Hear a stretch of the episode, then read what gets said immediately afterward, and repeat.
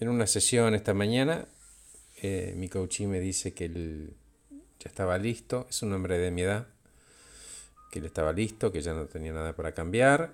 Em, y le comento, pero las personas somos obras imperfectas, estamos constantemente en formación.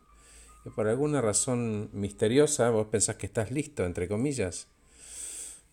La realidad es que el que sos hoy es tan efímero como todas tus versiones del pasado. Solo al mirar para atrás te das cuenta del gran cambio que ocurrió. Algunos opinan que por falta de imaginación o por temor asumimos que esta es nuestra versión final.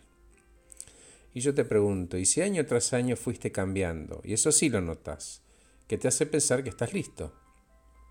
Mejor si entendemos que nos tornamos en nosotros mismos a cada momento de la vida.